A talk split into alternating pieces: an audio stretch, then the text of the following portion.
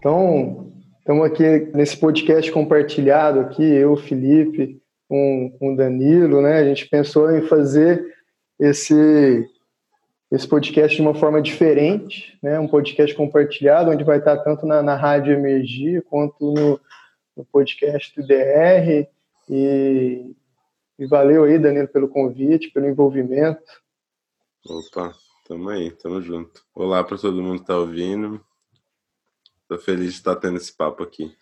Faz um tempo já que a gente está tentando né, organizar. É verdade.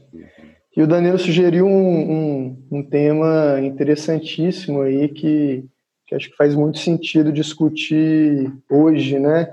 Que o conceito mais popularizado fora do Brasil é sense making, né? Então a gente até estava tendo essa discussão de como como traduzir isso, como tratar isso aqui no Brasil, né? geração de sentido, criação de sentido, Danilo proceder de discernimento, né? Uhum. Acho que isso, a gente vai é navegar por aí hoje. Acho que o Danilo foi muito feliz nessa, nessa sugestão. Uhum. É uma sugestão que, para mim, vem de um lugar de busca pessoal mesmo, né? É, desde. Acho que o momento que realmente eu fiquei mais consciente disso foi, foi o período eleitoral do ano passado, assim, onde realmente a gente viu um. Eu não sei nem descrever, assim, né? Mas uma coisa horrenda em relação a as ameaças à, nossa capacidade de discernir sobre a realidade ao nosso redor, né? Foram várias ameaças, vários ataques, assim. E aí eu comecei a perceber que isso é um tópico de estudo de muitas pessoas, né? Essa essa configuração de tecnologias, essa configuração de narrativas, que através de que por conta de interesses geralmente particulares e específicos, né, realmente ameaçam a capacidade de populações inteiras de discernir sobre o mundo ao redor deles, né, de verificar, de saber o que, que é real, o que, que não é real, e a partir dessa confusão, dessa nebulosidade, você consegue é, você tem um ambiente favorável para vários tipos de agendas, né? Então, desde das eleições, e até um pouco antes, né, lá com o Trump, mas foi aqui onde a gente viveu na pele mesmo, né? Uhum. É, eu comecei a dar uma olhada nesse, nesse tema e a coisa só foi se intensificando. Né? E aí, foi acho que no mês, né, mais ou menos meados do mês passado, uns 15 dias atrás, isso estava muito forte para mim, por conta de alguns materiais que eu estava lendo e tal. E aí o Felipe, pô, o que, que a gente fala? Eu falei, ah, cara, eu, eu falaria disso aqui. é uma coisa que eu tô lendo, vendo bastante coisa sobre. É, e calhou de ser algo que teve. Acho que até o Felipe pode falar mais sobre isso, que ele viveu mais sobre isso, mas com essa vinda, não essa vinda, né, mas essa presença maior da Greta, né, é, aí na, nos fóruns mundiais, esse a gente recebeu, a gente viu uma outra exemplificação dessa guerra ao discernimento, né? Por conta de todo um, um universo de coisas que surgiram, é, atacando mesmo assim é, os fatos ao redor do que é essa menina e do que ela vem fazendo, assim, né? E aí o Felipe comentou que ele viveu experiências relacionadas a isso, né? Acho que essa é uma outra coisa que a gente vai acabar desembocando em algum momento dessa conversa aqui. É verdade. É um, eu acho que essa esse termo de guerra de narrativas acho que é algo que, que dá um sentido interessante sobre os novos tipos de, de conflitos e disputas que, que, existem na área da informação. Assim, né? É algo que a gente não está acostumado e a gente tem dificuldade em falar e é algo muito pouco falado popularmente até. Né? Guerra de narrativa, né? Primeiro, o que, que é uma narrativa? O que está por trás da narrativa? Acho que é uma discussão que não é trivial e, mas é fundamental para a gente conseguir se posicionar e gerar uma, é, uma pintura minimamente clara sobre o nosso, sobre o nosso lugar, né? É, mas, Danilo, antes da gente mergulhar aí nesse papo que, que já estou muito animado, né? Acho que vai ser uma conversa interessante. É, talvez a gente fale rapidamente aí sobre, sobre o Emergir e sobre o IDR para as pessoas se sintonizarem. Claro. É, posso, posso falar um pouco do Emergir. É, hoje, hoje o Emergir, ele, ele ou, ou isso está configurado como um, um, portal multimídia, né, um portal de conteúdos ao redor da temática de complexidade e emergência. E conectado a esse portal e, as, e em certos momentos alimentando esse portal, tem ali um, um eu, eu, gosto de referir isso a, a, a, vou descrever como um organismo mesmo ali, né, composto por pessoas que às vezes interagem virtualmente, mais virtualmente, né, mas também existem interações pessoais. E é um lugar de livre aprendizagem, né, no sentido de que não existem, não existem pautas muito definidas ou agendas muito definidas, é, além da, de um espaço aberto para interação entre, entre as pessoas, né, entre os pares. E, e aí, assim, eu iniciei isso, né, eu comecei traduzindo e criando conteúdo, isso formou um pouco da, da base do que é o Emergir, mas conforme as coisas foram emergindo, é, realmente a coisa tomou uma outra configuração e pelo menos o meu desejo hoje é de que o Emergir não seja algo meu, mas que seja algo cada vez mais é, alimentado e, e, e, construído por esse organismo, né? Que, que é um organismo dinâmico também, né?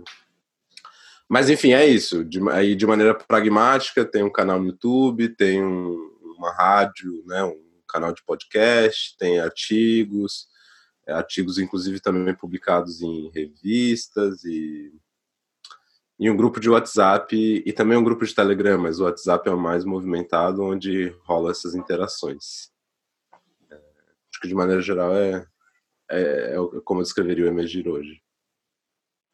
Maravilha. O, é, o IDR, o Instituto de Desenvolvimento Regenerativo, é, a organização que eu, que eu criei a partir dessa, a partir dessa investigação, dessa caminhada que, enfim, que, que eu venho trilhando, e, e, é um lugar onde, onde a gente pode é, se conectar com, com outras pessoas, né, a partir da educação e a partir de, de trocas onde a gente possa é, ajudar organização, organizações e projetos a, a, a, se alinharem com a perspectiva regenerativa. E a perspectiva regenerativa ela é fundamentada em visões de mundo particulares, né, do, do pensamento sistêmico, né, da visão holística e, e da, da teoria dos sistemas vivos. Então, é, é, a nossa forma de contribuir para que outras pessoas possam é, se aproximar, né, para que a gente consiga navegar a complexidade juntos. A gente é, se aprofundou em algumas ferramentas, como o desenvolvimento e design regenerativo, que é uma metodologia de projetos, de projetos de base territorial, onde né, uma metodologia de gestão, de concepção, né, onde a gente consegue criar um mapa, gerar um sentido a partir de uma de um, de um lugar particular, que é esse é, que é o paradigma regenerativo mesmo, né, que se fundamenta em várias outras perspectivas. E assim esses projetos conseguem se alinhar de alguma forma com uma discussão mais aprofundada de sustentabilidade. Então, no fundo, é a nossa forma de contribuir para a sustentabilidade. Mas a gente valoriza muito a sustentabilidade, mas a, gente, a nossa contribuição particular é, é um aprofundamento nela. É uma discussão que faz perguntas mais profundas e busca trabalhar de forma mais, mais profundas. E com isso a gente oferece alguns cursos, é, oferece consultoria também é, para projetos, para organizações, mas a, a nossa principal vontade é criar comunidade e é, é criar discernimento juntos aí, no fim das contas. Então, por isso que faz muito sentido esse tema para mim e é algo que, que, se relaciona diretamente com, com tudo que a gente vem fazendo. E, e colocar aqui que eu conheci o Danilo no curso do Capra, né, no Capra é Course, é um curso online, é, o Fritjof Capra, né, autor da Teia da Vida, O Ponto de Mutação, são livros que, que, circulam bastante aí, é um grande difusor aí do pensamento sistêmico e, e, e, da complexidade também, de alguma forma. É, e o último livro dele chama. É, é, como, é, como é que foi o nome? Tradução? Visão Sistêmica da Vida, Visão né? Sistêmica, isso. Que, que foi traduzido pela editora Cultrix, então, Visão Sistêmica da Vida, que ele é autor junto com, com o, o Luiz, Luiz né? Esqueci é. o nome completo dele, Pierre Luiz, um, um italiano. Pierre Luiz. Pierre Luigi, não? Isso. É um italiano que, que, que se aprofunda na, na, na, bioquímica da, dessa história toda, né? A partir desse curso, dessa interação online, a gente se conectou e a partir daí acompanha o trabalho um do outro e sempre que pode a gente interage mais proximamente. Uhum. Isso aí. Vamos lá, Danilo. Então, é, sense making, sentido, discernimento, para mim, quando a gente fala disso, acho que o, o começo de tudo é entender que, que nós somos é, é, animais geradores de sentido, né? Acho que a consciência uhum. autorreflexiva, ela é, coloca isso dentro da gente, então, queira a gente ou não, nós estamos criando sentido, fazendo conexões, fazendo pontes, inferências a partir de, de informações abstratas, informações concretas o tempo todo. Então é algo que ninguém está alheio a isso. A geração, a uhum. geração de sentido é algo fundamentalmente humano. E eu acho que entender isso dá o tom da importância para se aprofundar nesse tema, né? Total, total. É, esse seu comentário até me faz lembrar de um, de um livro é, eu não terminei, comecei duas vezes. É, é, um livro que chama, em inglês chama The Patterning Instinct, ou seria o, o instinto de, de novo, né, a gente cai no, nas traduções, mas o, o, o, instinto de se encontrar padrões, né, ao nosso redor. E basicamente o autor desse livro, que também é um dos pupilos do Capra, né, Jeremy Lent, ele ele faz uma uma análise histórica cognitiva, né, assim, do que a gente entende das, das espécies que nos precedem, né, e, e também dos momentos iniciais da nossa própria espécie. É, e ele fala muito assim da, ele traz a, alguns elementos neuro, neurais mesmo, né, que, que, que estão relacionados com isso que você falou, da, da gente estar sempre buscando conscientemente ou não, essas, essas relações é, entre conectar conceitos, ideias e fenômenos para que a gente possa entender as coisas ao nosso redor, né?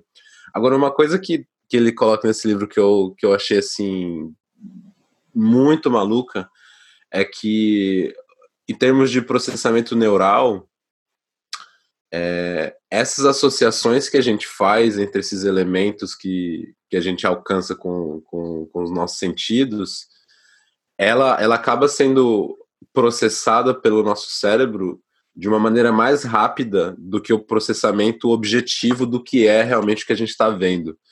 É, então, assim, quando eu vejo esse copo, eu já estou associando ele com outras coisas antes de eu realmente entender que é um copo. E, claro, isso acontece em frações de segundo que a gente não consegue perceber, né? Mas isso, assim, define, isso traz luz sobre algo muito inerente a nós, que é isso, assim a gente nem percebe alguma coisa como algo e a gente já está associando essa, esse algo a outras coisas, né? E isso é, é, um pouco desse instinto que a gente tem, que aí ele coloca as razões evolutivas disso, né? Que nos permitiu também uma série de coisas que outras espécies aparentemente não alcançaram, como abstração e a possibilidade de comunicação mais complexa, né? Mas assim, isso traz a realidade para o que somos, né? E aí, a partir disso, você começa a pensar, tá, é, como que isso se relaciona com o um ambiente como o nosso de hoje em dia, que é basicamente.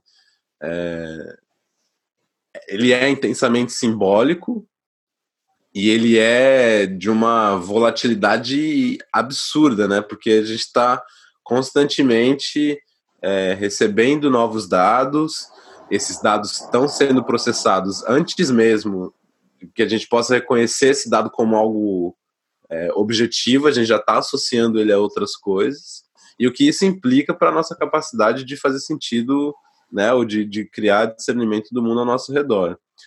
É, e assim, essas conversas são muito importantes, porque algo que até você falou no nosso aquecimento aqui, né? É, se a gente não está pensando sobre isso e se a gente não está tomando as rédeas, ou minimamente, né, tomando as rédeas desse nosso processo de discernimento, alguém está fazendo isso por, por nós, né? É, e, e hoje, no contexto que a gente vive, é, de novo, né, dessa era da, da informação, como chamam por aí, quem está fazendo isso geralmente tem agendas, né? É, e geralmente essas agendas elas influenciam o nosso comportamento, né? De, de várias formas, né? No sentido de é, ressaltar algumas coisas em detrimento de outras, no sentido de realmente ocultar certas coisas, né? E de construir as narrativas ali que vão, que, que vão ser mais pegajosas, né? É, e eu acho que assim de certo modo, eu vejo isso como realmente o, assim, esse tipo de conversa como parte de um processo de alfabetização desse, desse tempo mesmo, né?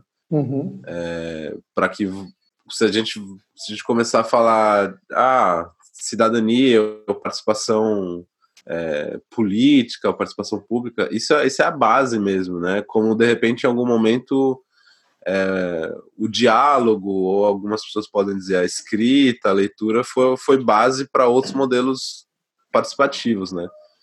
É, hoje, hoje eu acho que a coisa está num, num, outro nível, assim. É, o... E acho que isso que você colocou, né, esse ambiente de, de tantos símbolos que a gente vive, né, com é, com o desenvolvimento da civilização como um todo, a gente é, criou tantos, é, tantos significados, tantos artifícios humanos e tantos símbolos que isso até é, dificulta um pouco o entendimento do que, que é real, do que, que, do que, que é verdadeiro, do que, de como que as coisas, do que, que é essencial, né, do que, que é natural, né, e, e eu acho que parte desse, desse movimento civilizatório da humanidade foi a partir dessa complexificação da, da consciência humana, essa, essa peça, né, esse, essa confusão da, da separação entre os seres humanos com a natureza, né, hum. com hoje, fundamentalmente, nós nos identificamos é, pela separação, né, pela nós como sendo seres separados da natureza, separados do outro. E a partir disso é, surge um, um, simbolismo grande de, de, de, geração de sentido, simbolismo cultural, né, que, que, que trabalha aí é, principalmente para sustentar um sistema é, de, de autoconsumo né, e, e de produção, de crescimento industrial, uma sociedade de crescimento industrial que nos coloca no, no olho do furacão, aí, vamos uhum. dizer assim, né? Então, assim, é o tempo todo um bombardeamento é, tremendo de, de, informações, de mensagens, de narrativas que reforçam é, uma concepção de separação e de, e de competição.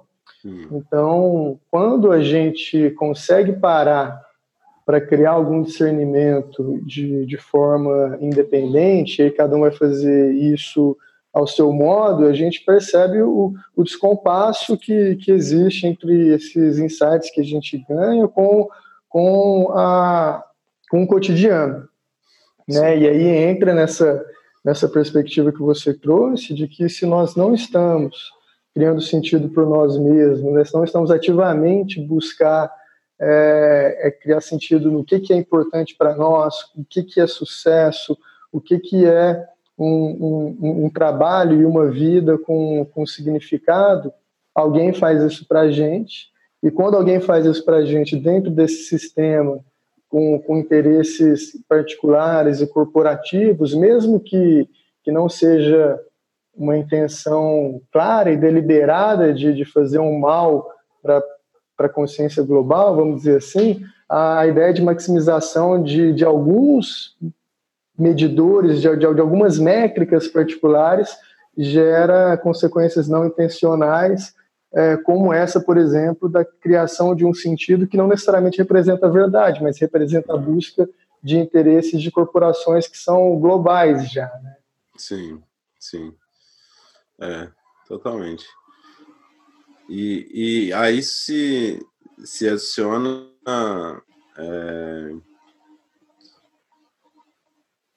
assim, um, um, um, realmente um novo playing field, né? um, um novo campo de, de interações que hoje que hoje é, é, é, é, o, é o campo onde realmente a gente, a, a, gente se relaciona um com os outros, né? Que são os campos das plataformas digitais, assim, né? É, essas são as esferas, esses são os lugares onde a gente congrega, né? Onde a gente vem e, e, e se junta, né? É, porém, essas plataformas, esses campos, né? Eles não estão alheios a essas dinâmicas que você descreveu, né? A esses mecanismos que fazem com que as engrenagens né, girem aí, né? Essa metáfora é excelente das engrenagens. Né? E, e dentro desse campo, com essa lógica adjacente, né, ou com essa lógica subadjacente, na verdade, é, o sense making ou, ou, o discernimento ele se torna muito difícil, né? Porque quando você tem que maximizar alguma coisa é, dentro de um de uma plataforma cujo principal objetivo é, é conectar as pessoas, geralmente essa coisa a ser maximizada, se essa plataforma principalmente for gratuita, né?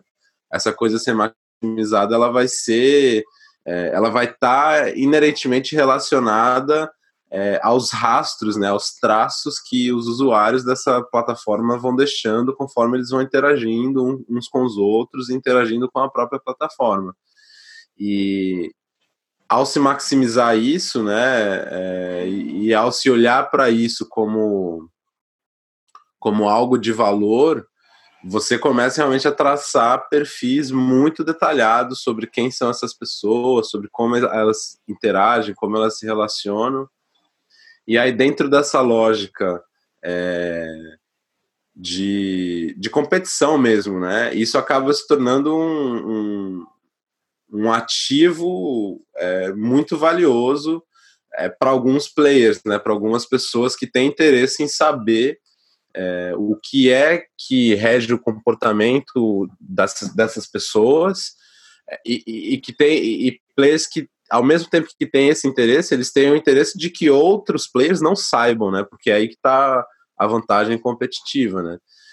E, enfim, isso tudo pronto, você tem aí um, um marketplace, né? Você tem um mercado de, de dados interpessoais, né? De, não só pessoais, mas de dados interpessoais.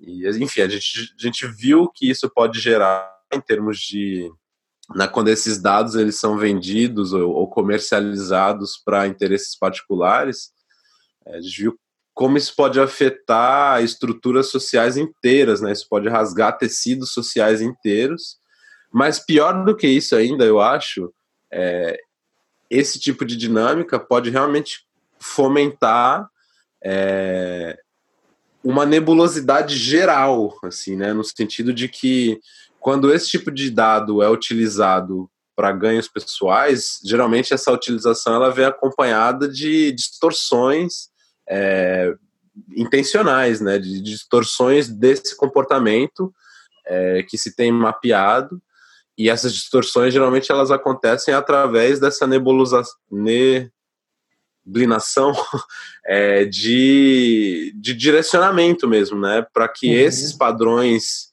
comportamentais e de interação eles mudem, para que as pessoas comecem a fazer coisas diferentes, né? E aí, com isso, a maneira que, que né, a gente tem encontrado de fazer isso é realmente através dessa guerra de, de informação, essa guerra de dados. E eu acho que isso deixa sequelas muito mais profundas do que os resultados diretos, né? Então, para trazer um exemplo um pouco mais concreto, aí a gente viu é, a coisa do Cambridge Analytica aí com o Facebook, né? Que, enfim, desde lá do Brexit, depois Trump, a gente sabe que aqui no Brasil também não se confirma, mas tem todas essas, essas associações entre o atual governo e essa entidade, né, empresa, que usou desses dados né, nessa plataforma, é, que foram vendidos, né, legalmente, diga-se de passagem, né, não, não havia nenhum tipo de regulação em cima disso. Esses dados foram vendidos.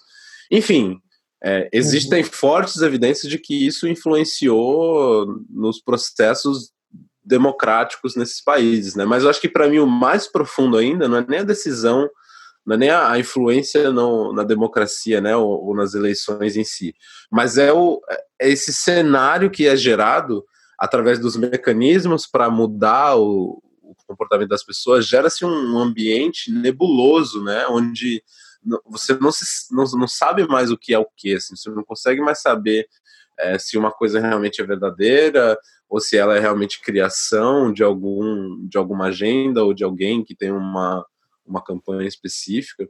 E isso permanece, né? Não é uma coisa que morre com isso. Na verdade, isso permanece, se intensifica a ponto de que assim hoje, hoje essa ideia de fake news, essa ideia de, de, de misinformação, né, desinformação, ela é onipresente, está relacionada a tudo, assim, né? E principalmente a situações que têm um apelo político maior, né? Então, aqui no Brasil a gente está vendo, sempre que tem alguma tragédia, algum acontecimento de alguma relevância política, né, você tem um, uma avalanche de coisas, de, de, de dados, de memes, de, de, de, fake news, que, que ali, como um tornado, se configuram ao redor dessa situação, né? E aí você já não, você já não sabe o que pensar disso se você não uhum. realmente se dedica a fazer um trabalho profundo de investigação sobre esse evento. E como, como essa, esse trabalho né, de investigação e de discernimento de forma geral, como isso é um privilégio hoje, né, dado esse pano de fundo, é, poucas pessoas conseguem fazer isso, né? Poucas pessoas têm o tempo de ir lá e investigar essas coisas e aí a consequência disso tudo é que, de novo, a gente relega, né, num ciclo vicioso, num feedback, a gente relega esse sense making, a gente relega é, esse, é, esse processo de discernimento às plataformas por onde a gente já interage, né? Aí é. só né, alimentando ainda mais a besta, né? Uhum. Feed the beast, que aí consegue alimentar esses players ou essas pessoas que usam desse tipo de, de, de dado para gerar essa nebulosidade, que acaba gerando né, mais dificuldade de discernimento, e a tendência é isso ir se retroalimentando, né? E, e virar um atrator mesmo, né? Um, uma coisa que, que tem uma força própria ali. É, então é muito difícil, assim, pelo menos para mim, é, hoje entender ou, ou, imaginar o que quebraria esse, esse ciclo vicioso, né? Assim, o, o, o que faria realmente com que a gente é, retomasse práticas é, ou iniciasse novas práticas que permitissem, é, numa escala maior, né, uma escala coletiva, que permitisse uma maior capacidade de discernimento, né, que não estivesse simplesmente dependente de alguma de algum ecossistema de plataforma que, enfim, está sendo regido por lógicas que a gente conhece bem já, né? Que são lógicas de acúmulo, competição e, enfim, no final das contas, é, ameaça e ataque à capacidade de discernimento coletivo mesmo. Né? Com certeza, Danilo. E a tecnologia, ela tem essa essa característica exponencial, de transformação exponencial, mudanças cada vez mais rápidas e, acho que está claro que, que a gente não consegue acompanhar o, o, significado e o impacto de, de cada tecnologia, né? E, e, nem mesmo os próprios criadores da tecnologia, especialistas, conseguem ter, ter clareza aí, porque a mudança é, é além de tudo, é não linear e difícil de, de prever. E é aí onde que ter uma, uma consciência da, da complexidade né, fundamental para ajudar nesse, nesse discernimento sobre essa, sobre a sociedade, sobre a era da informação, todas essas questões que, que você trouxe. É, é fundamental a gente entender que, que, que as coisas operam de, de forma não linear, assimétrica, e a partir de redes descentralizadas e atores que nem mesmo conseguimos ter uma clareza de como que eles influenciam, né? E, e essas, essa, essas entradas, né? De, de, de informação, de, de, de, mudança, de, de atividade, elas são é, assimétricas, né? A Greta, por exemplo, é um, é um exemplo desse, né? Um, algo muito pequeno que teve uma resposta completamente assimétrica, muito grande, e da mesma forma, corporações grandes conseguem ter, ter alcances ainda maiores e complexos e, e, e não visíveis. Mas o que eu quero colocar é que na consciência da complexidade é importante a gente entender essa ideia das consequências não intencionais uhum. e, e até se criar consciência disso mesmo, né? Sim. É, é, essa ideia de que tudo que está acontecendo agora, por exemplo, na era da informação, o Facebook, vamos usar esse exemplo, ele não necessariamente previa isso. Né?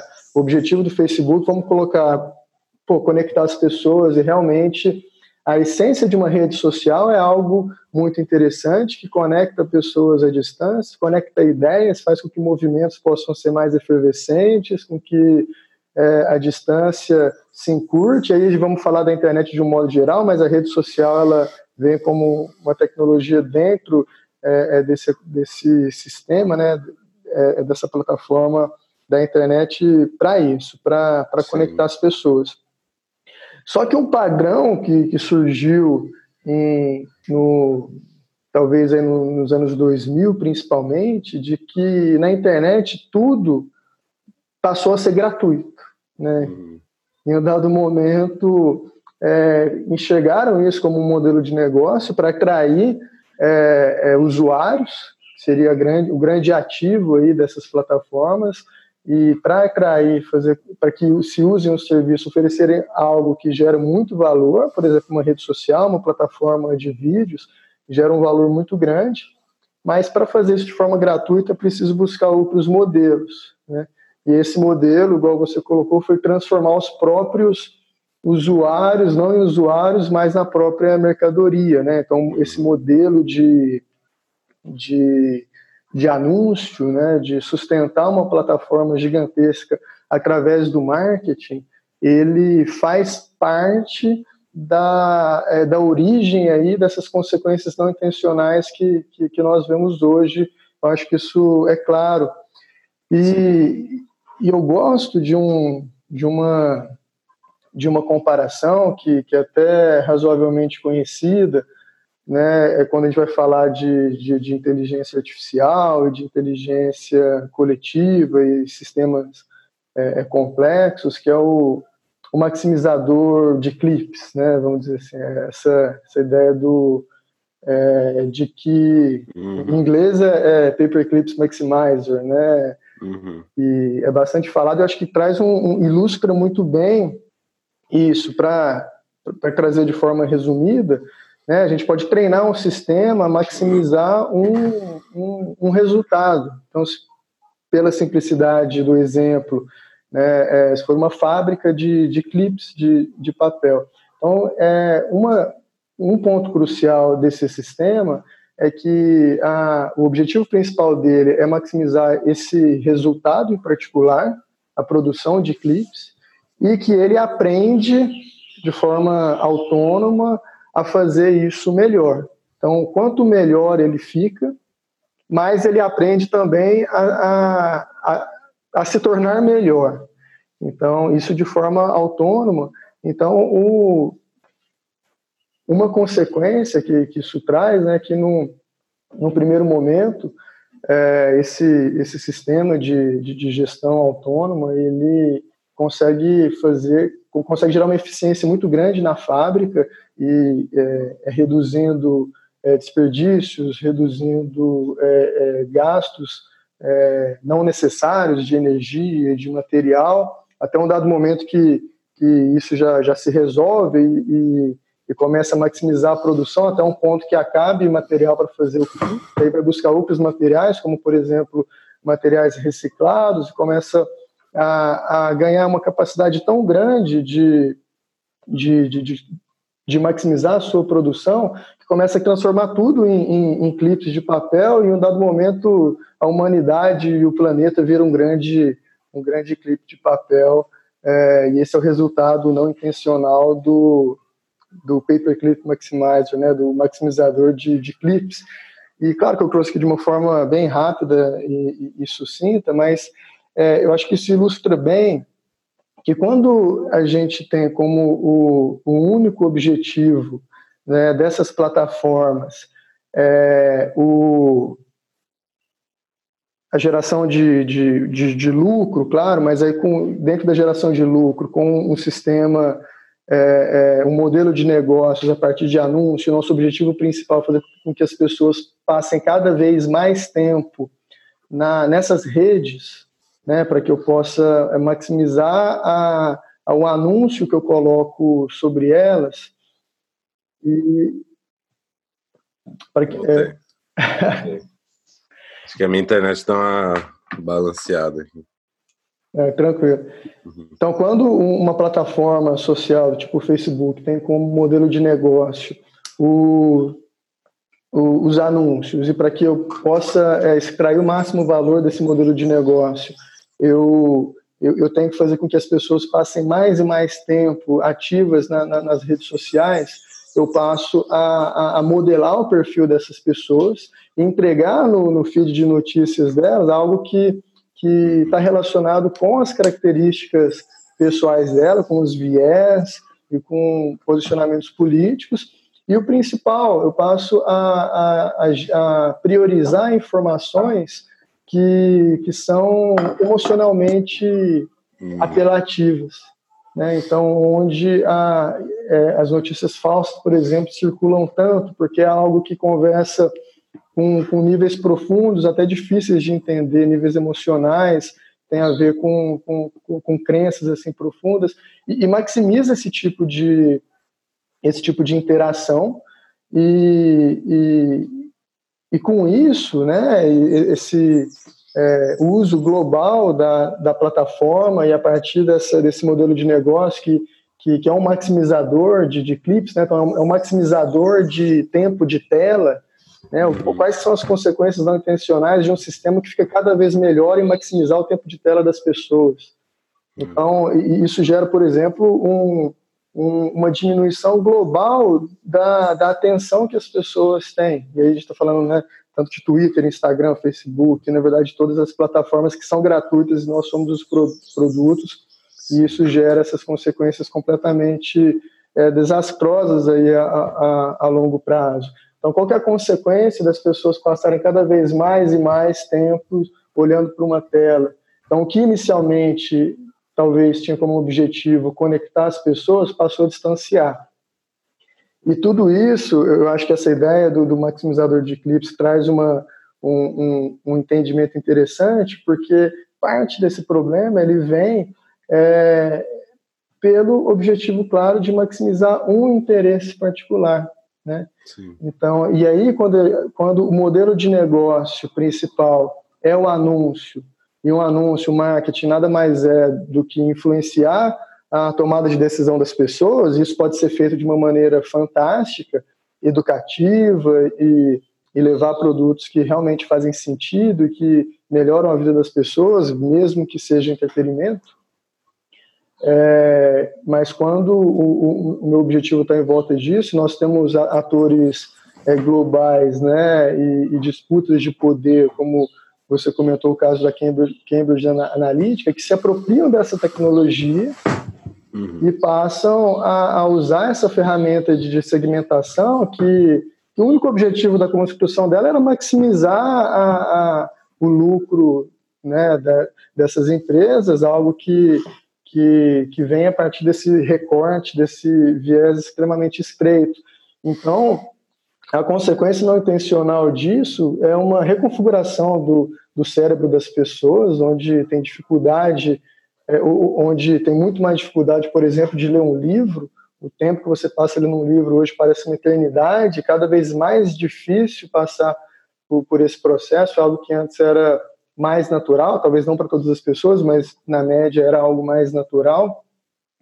E você passa também a criar um ecossistema de informação completamente quebrado, completamente é, é, conduzido e reorientado a partir de, de, de, iniciativas moralmente duvidosas aí, né? Como Sim. Cambridge Analytica, acho que é esse grande, grande exemplo aí, utilizando memes e utilizando é, a vulnerabilidade da falta de sentido de algumas pessoas, né? O alvo eram, eram sempre as pessoas que estavam ali em cima do muro, que, que não tinham uma, uma decisão muito clara sobre qual posicionamento. Então, a ideia é que se a gente bombardear essas pessoas que ainda não tomaram uma decisão clara, que ainda não construíram um sentido, estão confusas nesse ecossistema de informação que, que é quebrado, que realmente é confuso, você não sabe o que é falso, o que é verdade. É desenhado para confundir. Né? Exatamente. Então, é, é, focando nessas pessoas, usando essa ferramenta que surgiu a partir desse, desse único objetivo aí de aumentar o tempo de tela das pessoas, a gente acaba tendo uma, um, transformando o globo em um grande clipe, né?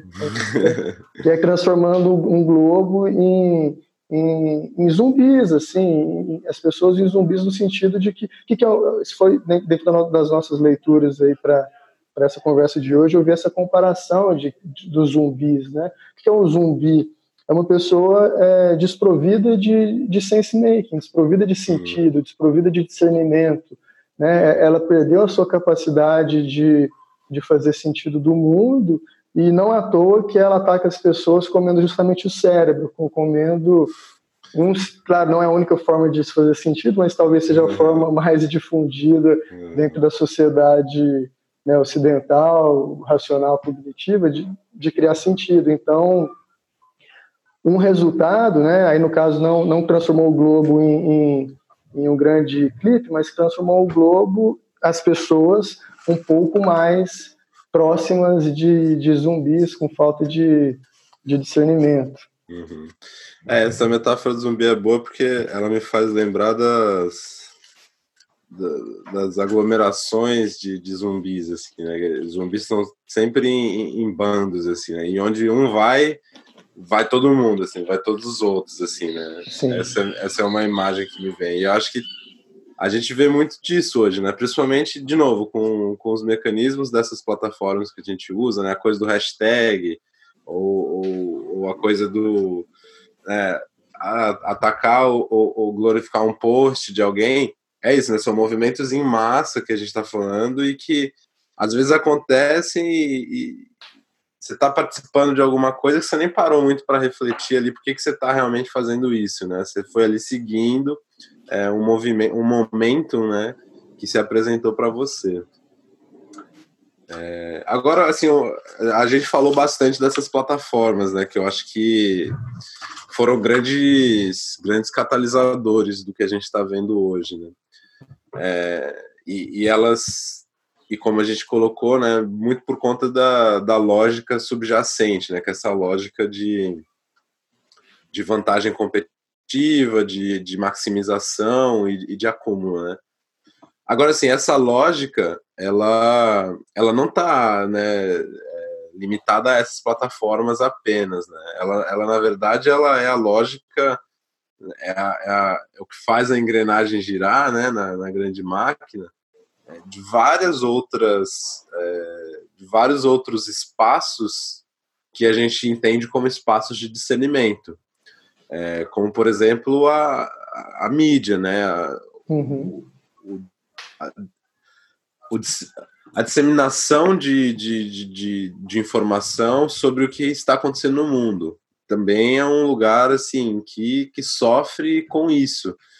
Também porque no ambiente digital é, isso, o modelo de negócio disso, né, segue segue padrões semelhantes ao que você descreveu, você tem gratu gratuidade, algumas assinaturas e tal, mas ainda é algo que, que não se, se estabeleceu muito é, de uma forma muito inovadora, né?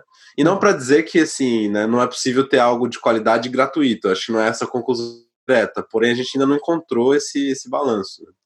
Agora, um outro espaço também que é afetado por essa por essa lógica é a própria academia, né?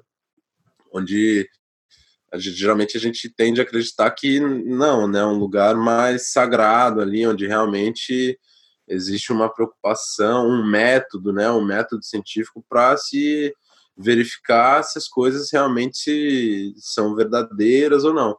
Agora, sim, né, também uma das coisas que a gente viu aí, dos vídeos que a gente viu para preparo dessa conversa com, com o Daniel, né, Schmattenberg, ele também fala disso, né, do, do dos conflitos de interesse que permeiam esses outros ambientes, né?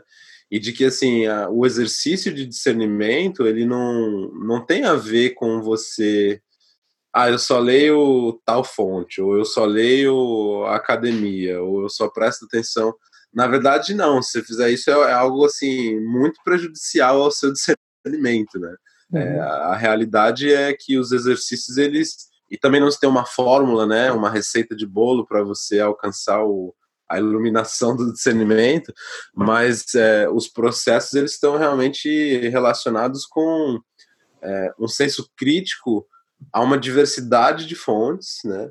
E o acesso a essa diversidade de fontes, né? De você realmente é, verificar de maneira cruzada o que se apresenta para você, com uma criticidade em todas as fontes, assim. Né? Uhum. E uma coisa que ele fala que eu achei legal é que, sim, é, é, é possível você encontrar sinais, né? Ele, ele usa a palavra sinais, né? Sinais de algo que seja é, verdadeiro e, e, e, de que seja realmente uma boa representação da realidade. É, é possível você encontrar esses sinais em, em vários tipos de, de discursos, inclusive discursos que são fake news, né? Agora, a coisa é você realmente ter esse olhar aguçado para encontrar o que ali é, tem de um sinal que mapeia, né, que, que, se relaciona com a realidade e, fa e, e fazer o, seu mapa de como esses sinais em diferentes fontes se relacionam, né? Para daí você construir a sua visão do que é essa realidade, né? E também, claro, sempre levando em conta que o mapa nunca é o território, mas a partir do momento que você tem um mapa bem elaborado, você consegue é, se locomover nesse território, né? Você consegue se, se orientar minimamente nesse território, né? E, e esse é um exercício que a gente quase nunca faz, né? É, eu mesmo, assim, é, se eu vou falar que toda notícia que eu leio, eu vejo em 10 fontes diferentes e eu tento entender qual é o, o viés de cada fonte. Não, é, não, não é algo que, que assim está colocado aí como uma dinâmica, uma rotina cotidiana, porque tem uma série de outras coisas que a gente tem que fazer para, enfim, né, para para viver. E aí que para mim, né, começa uma questão bastante crucial, que é quais quais dinâmicas então a gente pode exercitar para estar minimamente é, para construir visões de mundo que sejam minimamente coerentes com a realidade mesmo, né? E aí algo que pessoalmente tem feito muito sentido para mim, fazer sentido, é, é realmente estabelecer conversas com diferentes pessoas ao redor de temas, né? Então, é, seria um exercício semelhante a você checar diferentes fontes e, e entender diferentes é, bias, né, diferentes vieses dessas fontes. Porém, assim, essas fontes para mim não não sempre ou não só são fontes midiáticas ou acadêmicas, né? Mas assim, pessoas mesmo, pessoas que eu, cuja exploração eu confio, né? Pessoas cujo processo de discernimento eu entendo minimamente e, e, e compreendo e, e confio, né? E aí vem a coisa da confiança, de você confiar. E, e uma coisa que eu acho é, interessante desse processo com pessoas é de que se são pessoas que eu interajo, para mim é mais fácil entender quais são os, vamos dizer assim, os vieses dessas pessoas, né? Então, para mim é mais fácil ponderar o que elas estão colocando, assim, né? Se eu, se eu conheço bem essa pessoa, eu sei de onde ela vem, eu sei minimamente as referências dela, é, né? Eu sei, eu consigo sentir isso para além do racional, inclusive, né? Você tem um, uma outra camada de, de, de sinais, né? Uhum. E aí o exercício para mim de ponderação, o ponderamento, ele se torna mais intuitivo até, ele se torna é, mais fluido do que né, ficar lendo as referências, porque aí vira uma coisa muito da cabeça, vira uma coisa muito intelectual, é, e você só tem os sinais que foram realmente codificados ali, né? Você não tem os sinais que, que são interpessoais, né? Você não tem esse warm data. É, e eu tenho feito esse exercício, assim, com certa frequência mesmo, né? De, pô, tem tal tema, ou tem, tal evento aconteceu, ou tal coisa, né, tá aí acontecendo no mundo.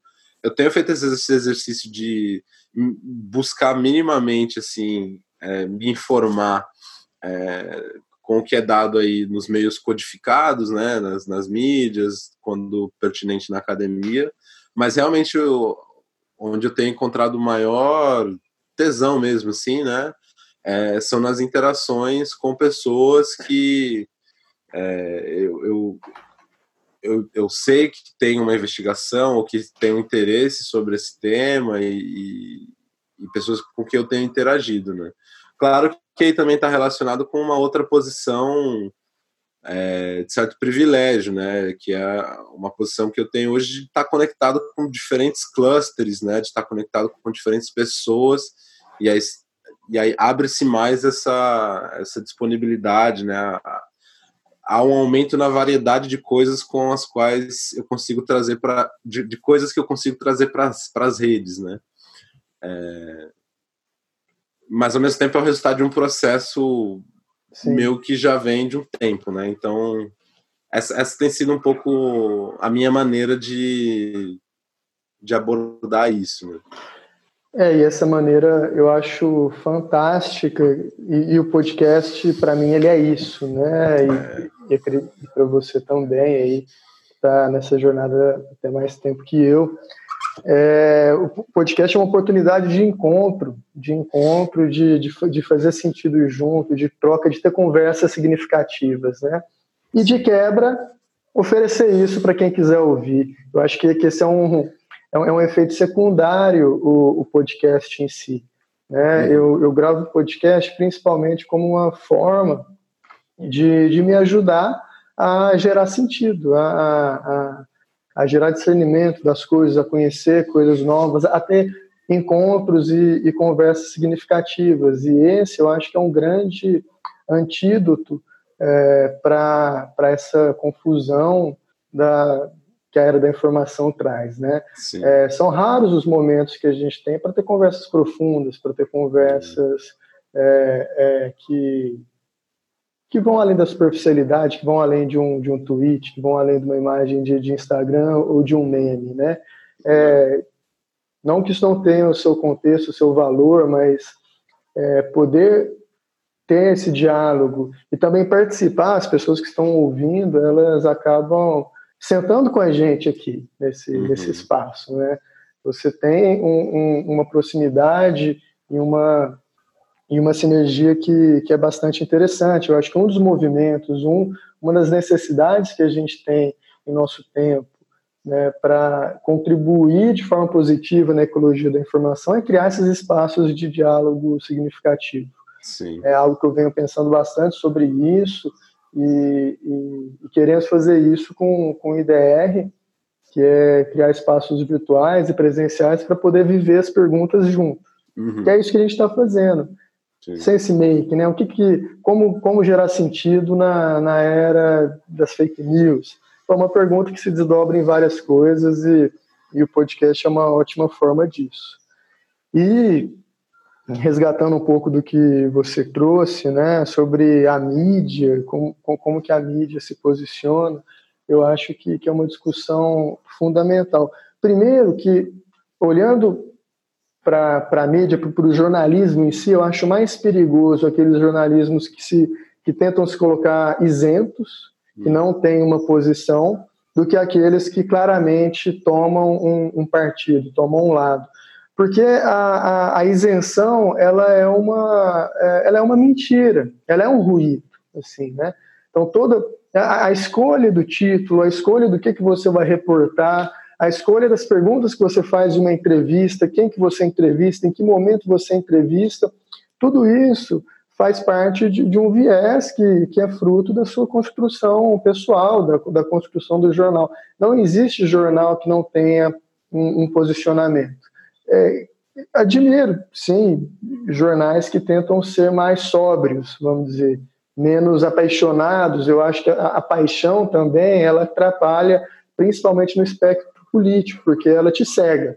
Uhum. Então, é, é, ser sóbrio no jornalismo é fundamental mas eu admiro muitos jornais, e aí nesse reducionismo é, dessa polarização, né, que se posicionam à direita, falam, nós somos um jornal de direita, mas fazemos jornalismo.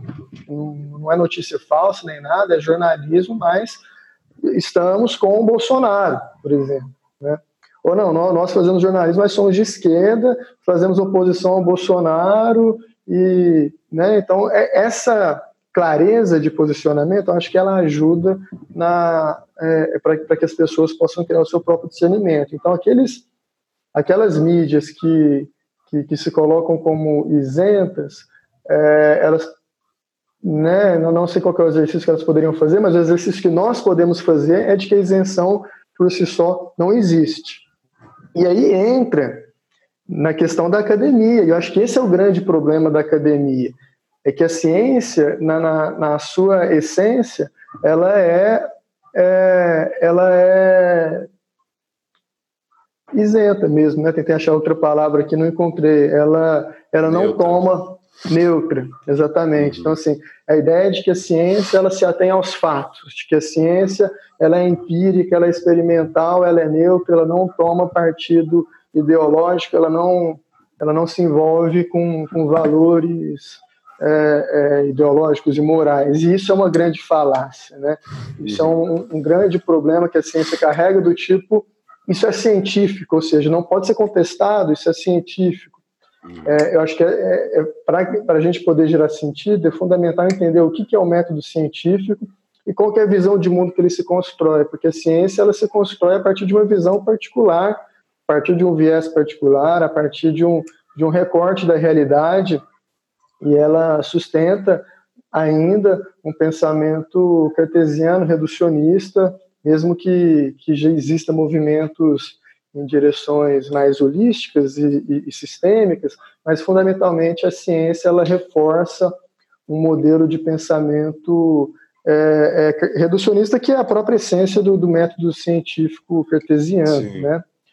Só que hoje nessa é, é, nesse mundo de, de, de, fake news, nessa era da, da pós-verdade, a gente tem que tomar cuidado até para falar isso, porque o anticientificismo ele está tão grande que se a gente aponta, é, é, não vou dizer falhas, mas características da ciência, que ela não pode ser levada sem, é, que não existe é, pesquisa feita sem moralidade, sem valores envolvidos, isso dá espaço para refutar dados reais, dados concretos. Então, hoje, hoje a gente, então, assim, acho que falar de academia, falar de ciência, ela é, é complicado porque não, não, é um extremo nem outro. E aí a, essa ideia de polarização sempre presente, né?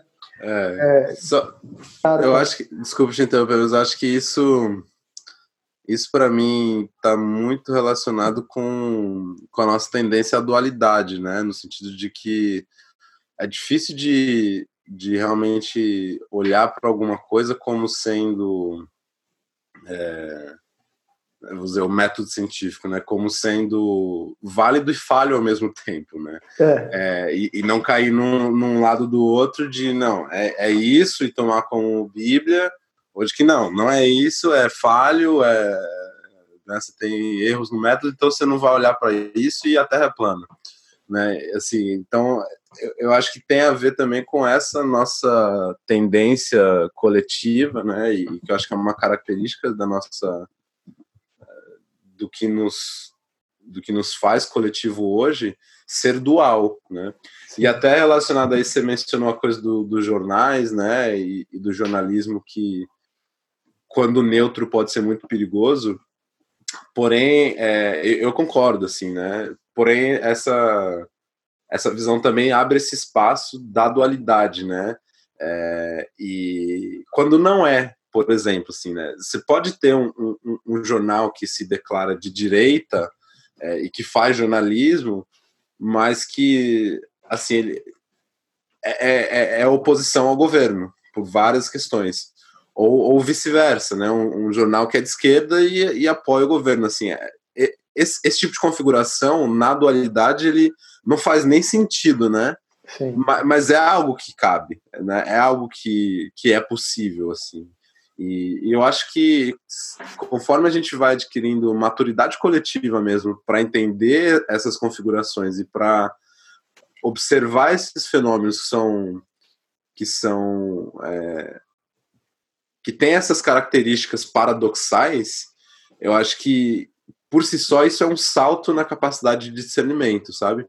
Isso é um salto na capacidade de crítica, de olhar para essas coisas, entender é isso, quais são os sinais ali que, que são válidos de se trazer para o meu mapa e quais são os sinais que não estão relacionados com com vieses assim, né? Mas esses sinais estão, estão sendo opostos, eles podem conviver no mesmo local, né?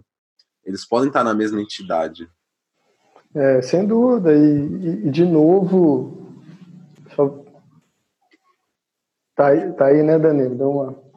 É, sem dúvida, e de novo a ideia da, da complexidade e a, import, e a importância de, de, é, é, de buscar esse entendimento não linear, não dual. Né? O dualismo ele faz parte do, do paradigma reducionista, né? E, e, a realidade definitivamente não é assim. Existem forças polares né, na, na natureza, mas é, com certeza não da forma que a gente entende a polarização. Acho que isso é um, um resultado da falha, da dificuldade que, que, que, nós temos de, de gerar sentido.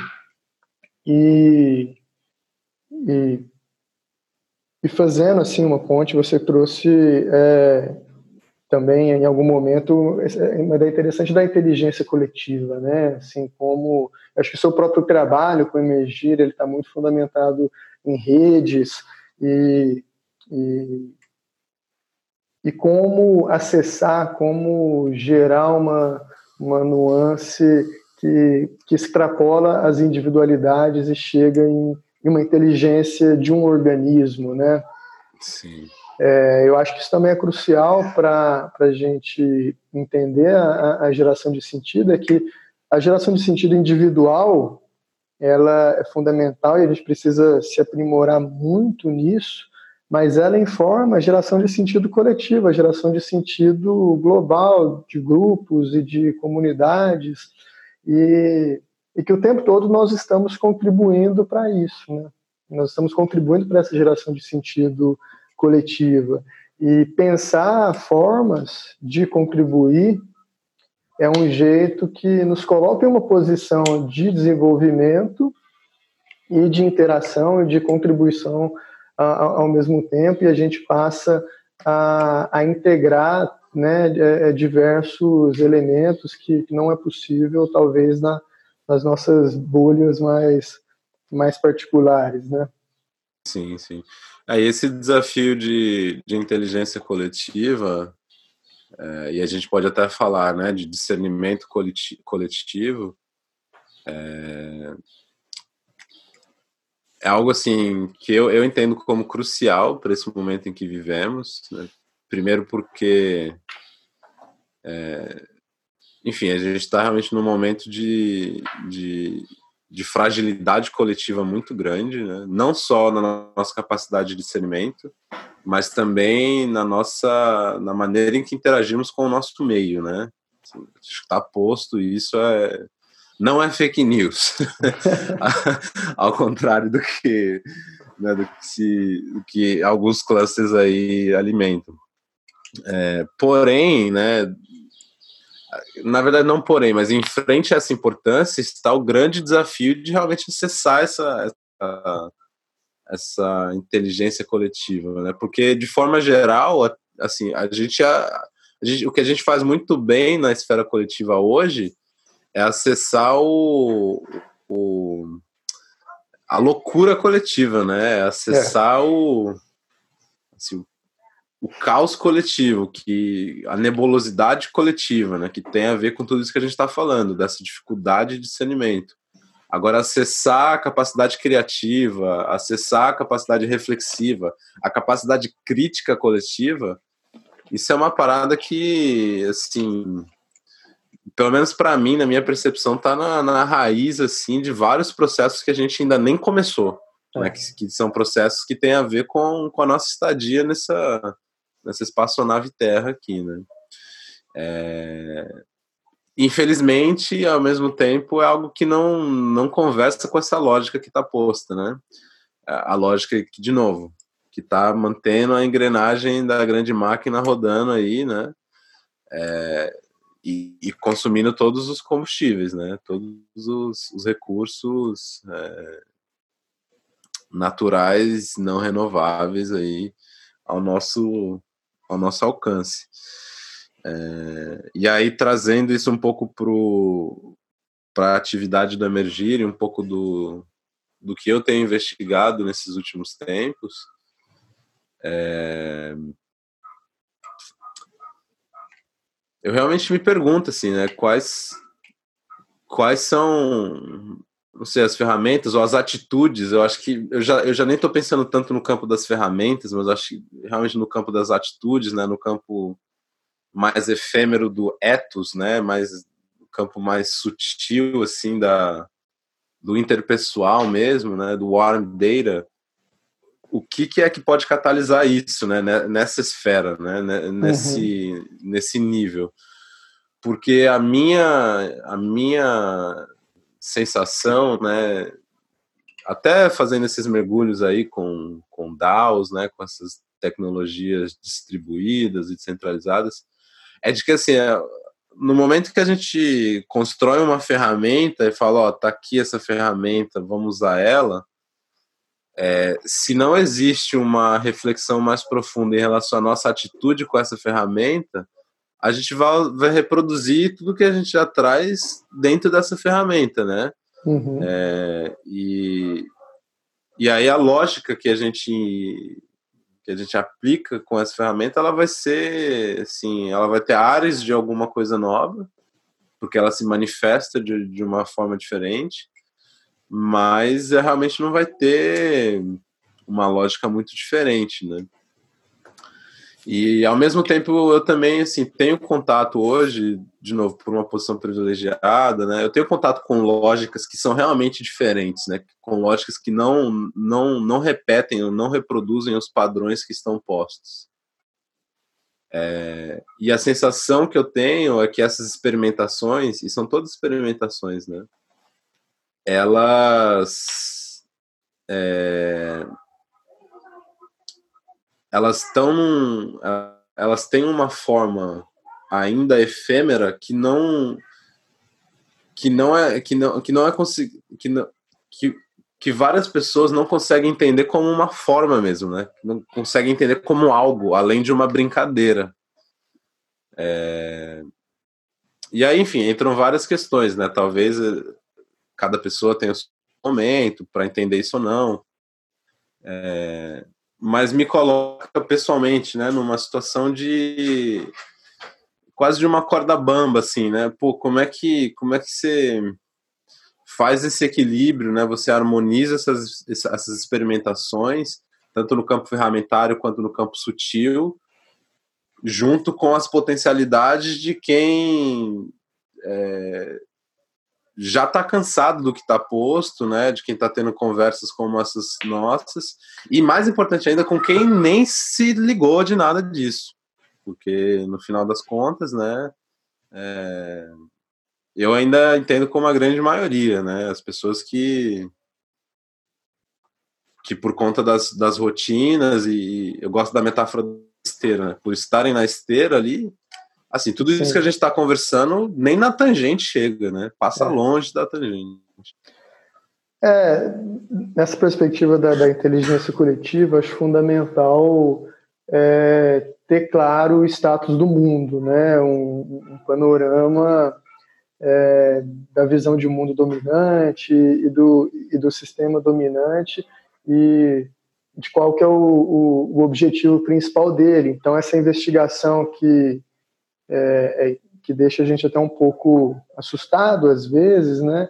Do, de qual, qual que é a, a posição do mundo hoje, eu acho que, que é crucial para a gente entender de que essas discussões que a gente está tendo não é algo que vai acontecer em massa, é, é hoje, assim, né? Uhum. Ah, eu, eu, gosto da, da ideia de que a humanidade é uma espécie extremamente jovem, né, em amadurecimento e que ainda não sabe o que está fazendo, não tem, não conseguiu desenvolver um sentido coletivo, né?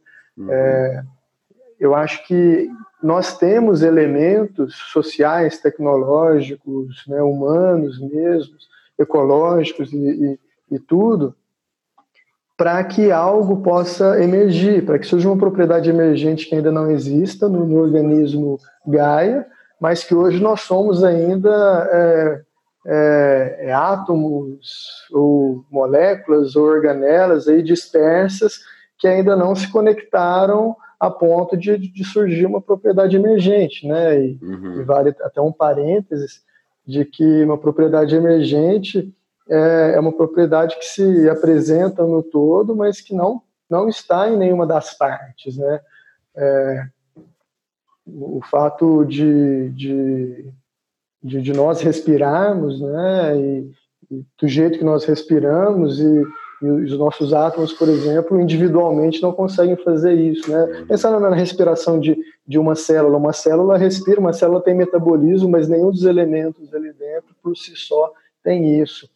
Então, eu acho que é, nós estamos em amadurecimento enquanto consciência coletiva, é, estamos passando por um momento assim de, de, de provação, talvez. Vamos ver se se vamos conseguir amadurecer ou não, talvez uhum. talvez tenhamos uma vida interrompida aí pela é. nossa própria inconsequência, mas existe um potencial de amadurecimento. E o que que significa? O que que é essa visão de uma de uma civilização, de uma sociedade humana é, amadurecida na sua consciência, né?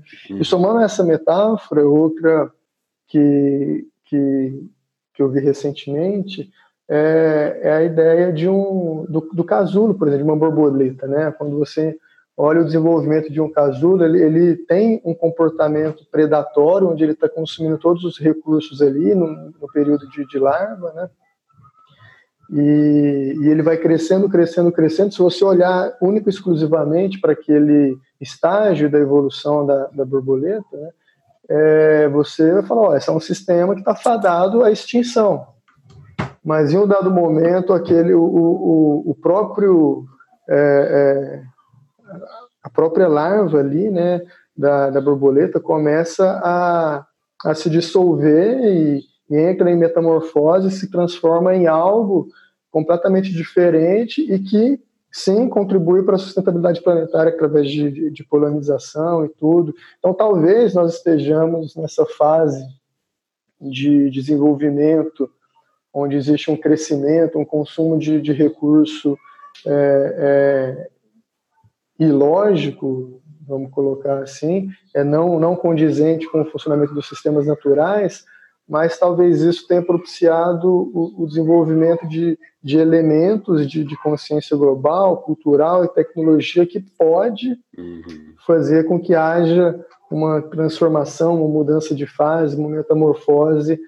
para um, um para um outro estágio é, da vida no planeta, né? Mas isso é, é, é uma uma projeção, um potencial que eu acredito que existe, mas que não é o mundo que nós vivemos hoje. Então, dentro do status do mundo hoje, como que eu posso é, é, interagir no sentido de, de desenvolver, contribuir, captar inteligência coletiva, e a, a, melhor resposta que, que eu tenho é essa, exatamente isso que a gente vem fazendo, que é, que é buscar é, é, essas pessoas que pensam isso são atratores por si só, né? Então nós Sim. nos atraímos por afinidade intelectual, pessoal, né, de, de propósito, seja qual afinidade for, mas nós temos uma característica é, é de, de fazer parte de uma discussão de vanguarda, fazer parte de um grupo de pessoas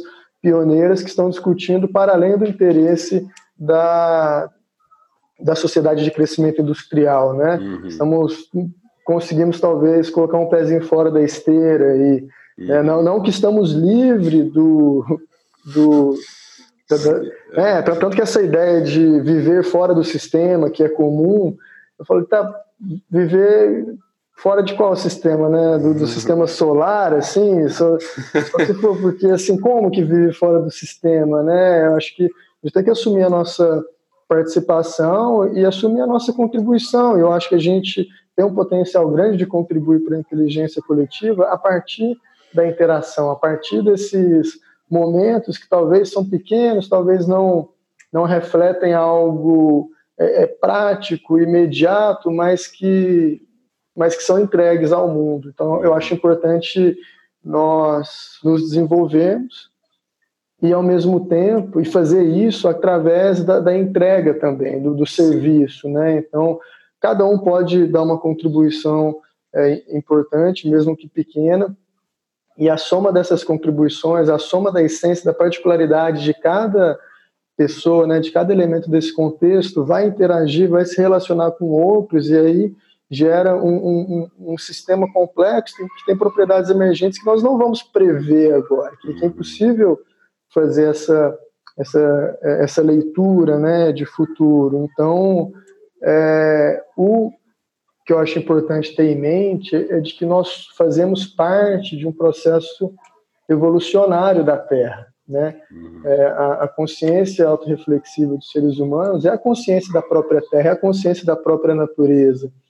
E isso no, nos colocou numa posição de poder, enquanto sociedade, extremamente grande, é, em, um, em, em, momento precoce. Não que eu ache que a natureza esteja fazendo coisas erradas, mas existe um descompasso, existe uma turbulência que, que nós vivemos hoje e que essa autoconsciência ela dá uma responsabilidade muito grande para a gente, que é, que é de contribuir para é, para que o a, contribuir para a evolução.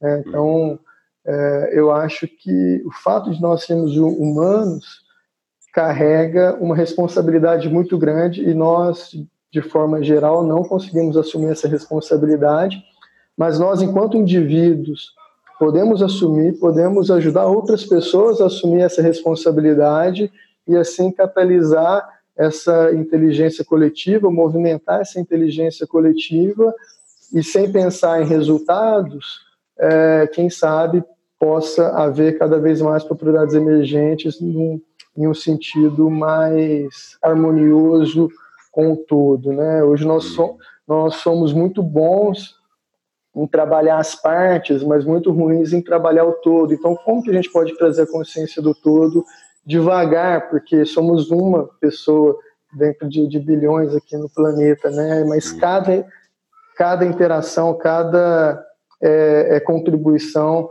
é, é, fundamental, né? E isso, pensamento sistêmico, a complexidade nos ajuda a, pelo menos cognitivamente, é, ter esse, essa percepção.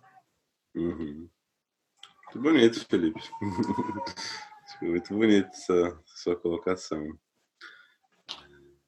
em, em mim ela ela traz à tona assim um, uma sensação, eu acho que está menos relacionada mesmo a algo cognitivo, né? Mas uma percepção que que em vários momentos se reforça ou vem, vem sido reforçada ao longo dessa minha jornada aí dos últimos anos, que é, é quando você está realmente fazendo entregas, né, você está se doando é, com esse tipo de intenção, né, é, os fenômenos realmente são não lineares e o que envolve muitas surpresas, né? No sentido de que coisas que retroalimentam, né? Que feedback, né?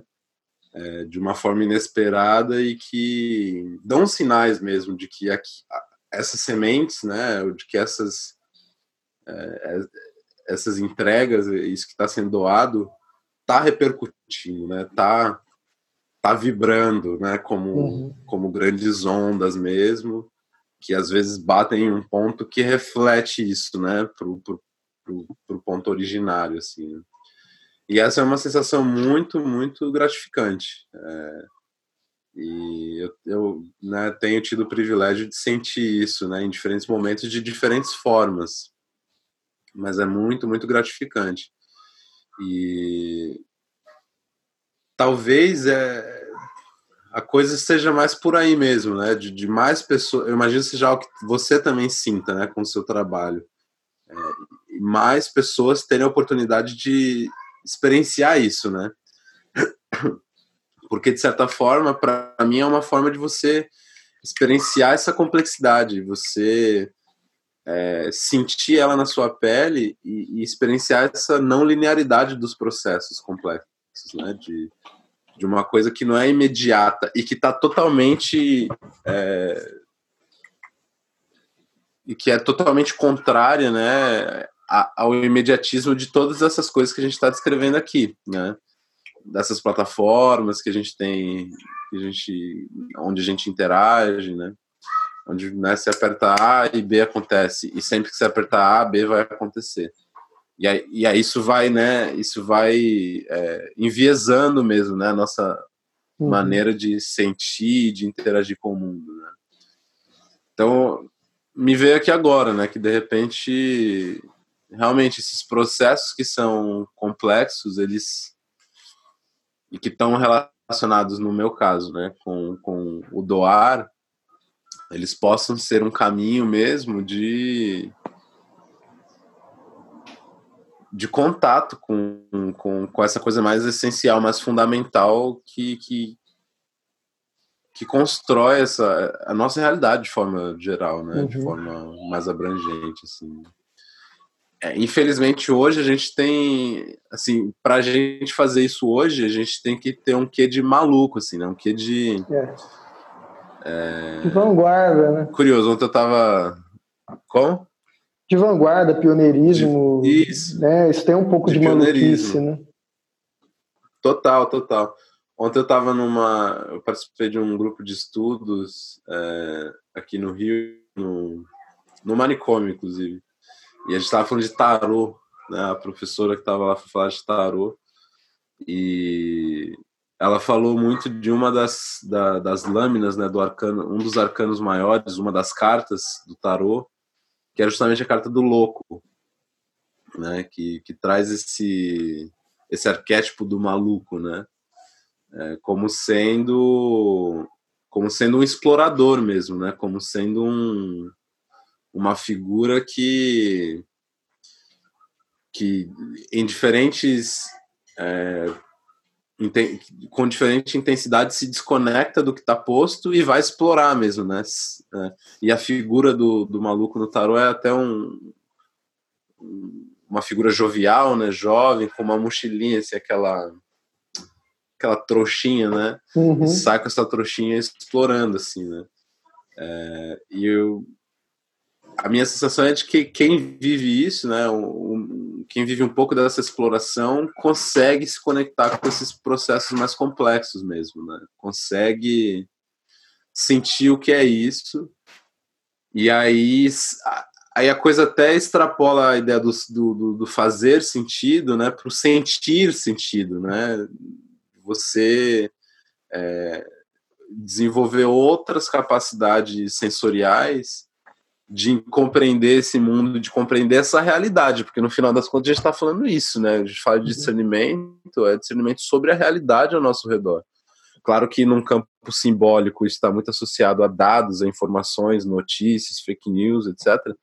Mas no campo mais metafísico da coisa, é, o sentir a realidade é super importante. até para alimentar a parte cognitiva, né, do nosso fazer sentido, né? É... De novo, para entender essa complexidade desse ecossistema, né, que nos rege hoje, em termos da sua lógica, em termos da sua dos seus veículos de transmissão de informação, dos seus memes, dos seus objetos simbólicos. Né? É, eu acho isso que você trouxe fundamental e, e isso da, da crimembração, né, do crimembração antroposófica, onde entende os seres humanos como é, divide o ser humano em pensar, sentir e agir, né? Acho que esse entendimento é fundamental para o discernimento, para a geração de sentido, de que a, a, cognição ela tem um papel fundamental. Eu acho que a gente consegue acessar coisas interessantíssimas a partir do, do pensamento cognitivo, mas é completamente insuficiente se nós não trouxermos para o sentir, se nós não conseguirmos nos conectar de outra forma com a complexidade. O que, que significa sentir a complexidade? Né? Perceber, sentir na, de forma corporificada mesmo a, a, a interconexão, a interdependência de, de, todas as coisas.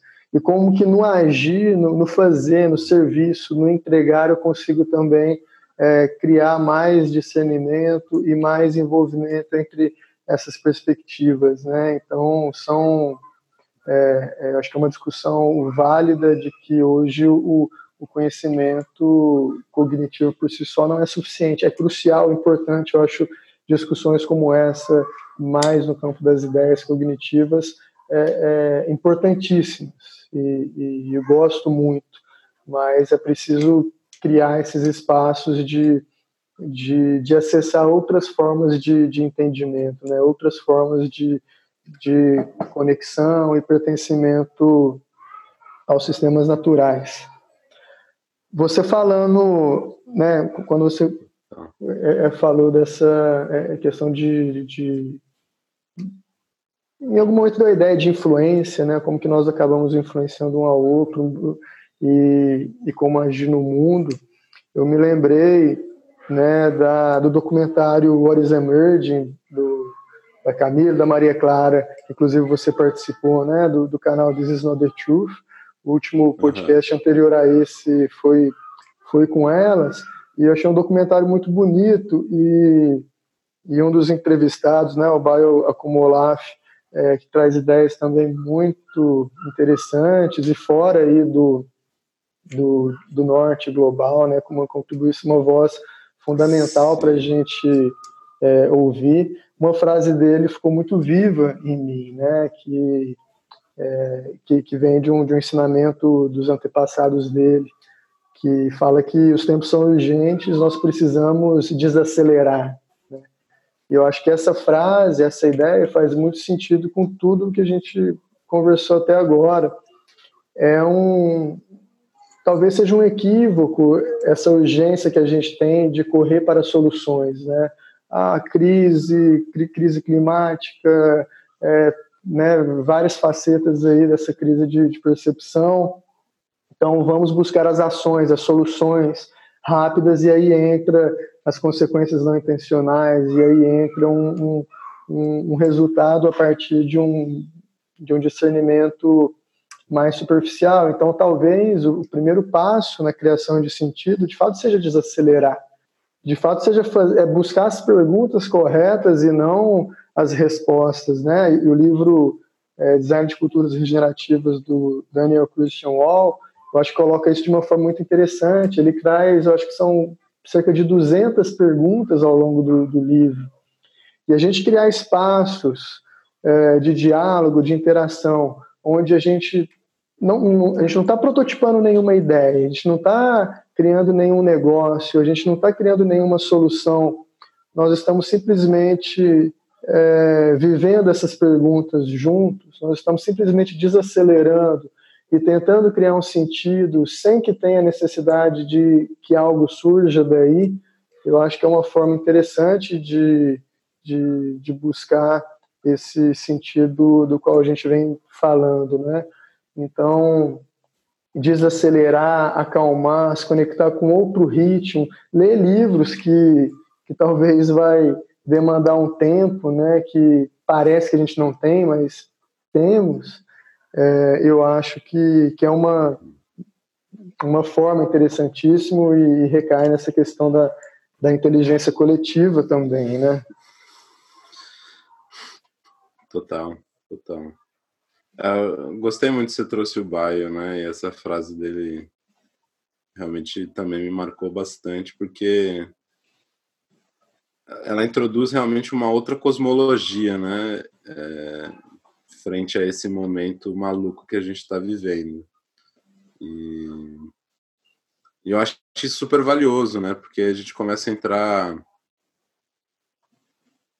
a gente começa a entrar no campo das narrativas, né, que regem o, nosso comportamento, o nosso pensar, o nosso agir.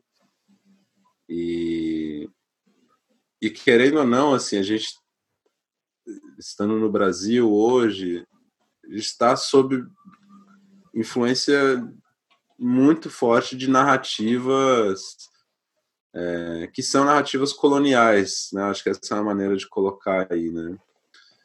É, e eu, como eu estava te falando, né? Eu tenho tenho sentido isso, né? Mesmo acompanhando esses pensadores que a gente está falando e, e vendo grande valor no que eles colocam, eu tenho percebido que assim, pô, eu tô lendo sempre né, em inglês, eu tô lendo sempre.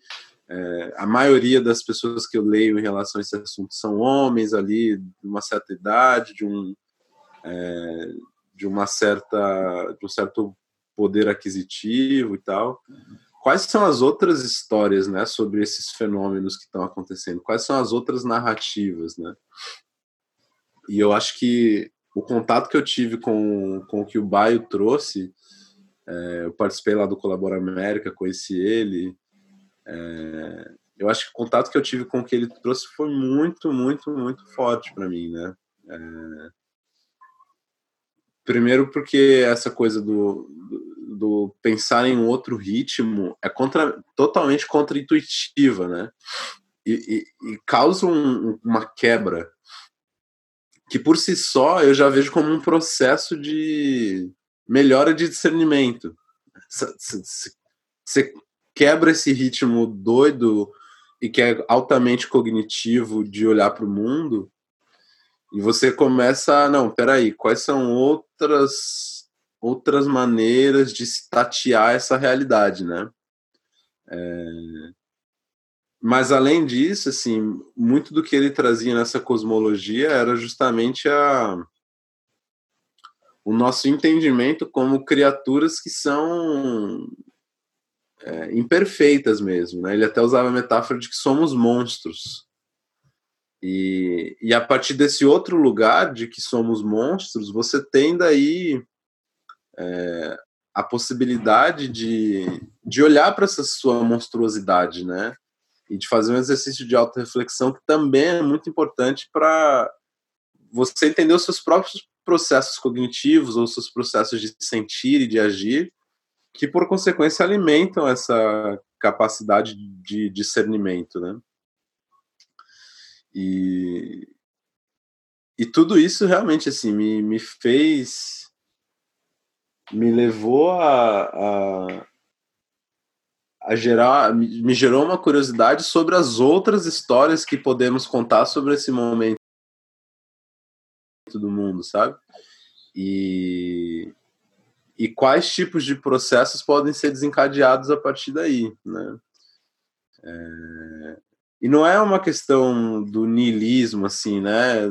Da coisa simplesmente onírica, né? De, ah, vamos aqui imaginar as diferentes narrativas não, assim, é, é, um, é um exercício que me vem justamente como algo para a gente, assim, que nos equipe para esse momento difícil que a gente está vivendo e que só vai intensificar, né? A, a tendência de, de intensificação mesmo. Independente do que aconteça até essa história aí de, de, do Trump, né, tá num processo de impeachment, eu não acho que isso vai resolver nada. né?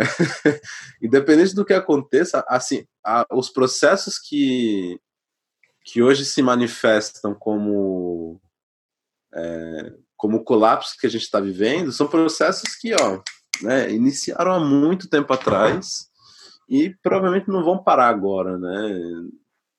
Talvez vão, vão para além do, do tempo que nós aqui, né, como pessoas mais ou menos da mesma faixa etária, para além do tempo que estaremos aqui nessa Terra.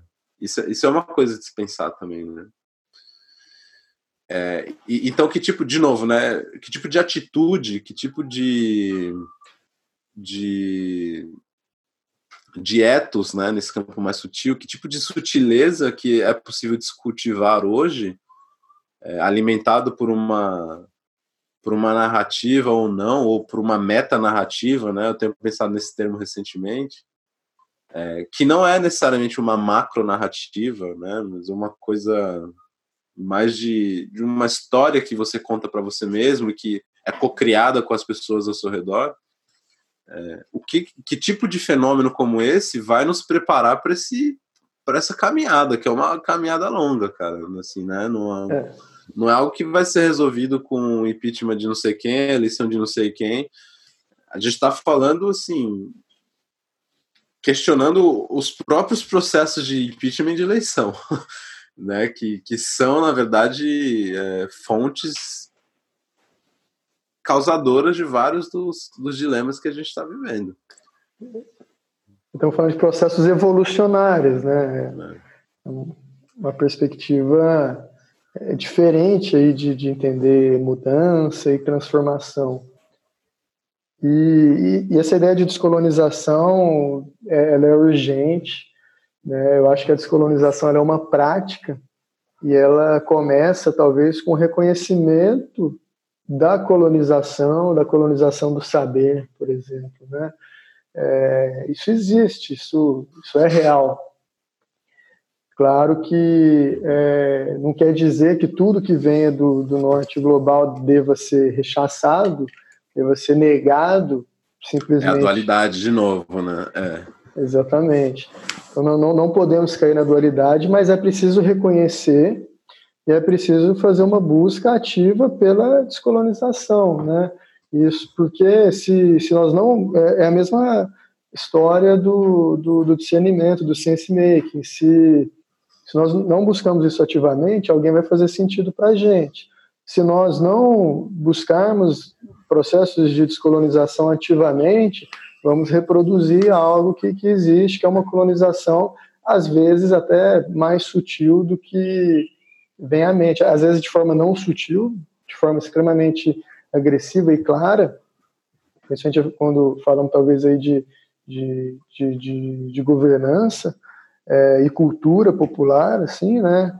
Mas vem também de formas bastante sutis. Então, reconhecer que existe uma colonização do saber, de que é, nós, brasileiros, tendemos a dar menos espaço de voz para brasileiros e, e não só brasileiros, para pessoas do, do sul global, vamos colocar assim, e, e, e para populações, civilizações diferentes das nossas, como as populações indígenas, é, reconhecer isso faz com que a gente possa é, buscar ouvir essas vozes que não estão nos mesmos canais que a gente acessa é, diariamente, né? Então existe é, é, livros publicados, talvez não tanto quanto a gente gostaria, mas é, existe essas, é, essa informação em meios de, de acessar a elas, né? Então acho que é uma discussão sim muito pertinente que a gente tem que carregar ela o tempo todo, né? É quem, quem que estamos deixando de ouvir, qual voz é importante nesse momento que precisa ser, ser considerada e valorizada, porque de fato a colonização do saber é algo, colonização do saber e do ser também, né?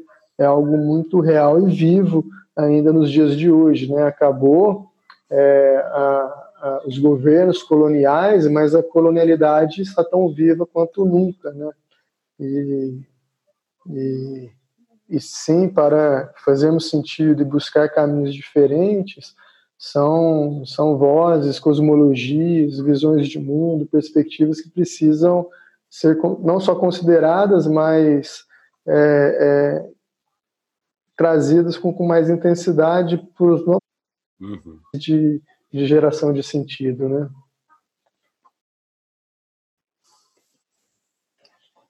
É fantástico aí a conversa, né? interessante.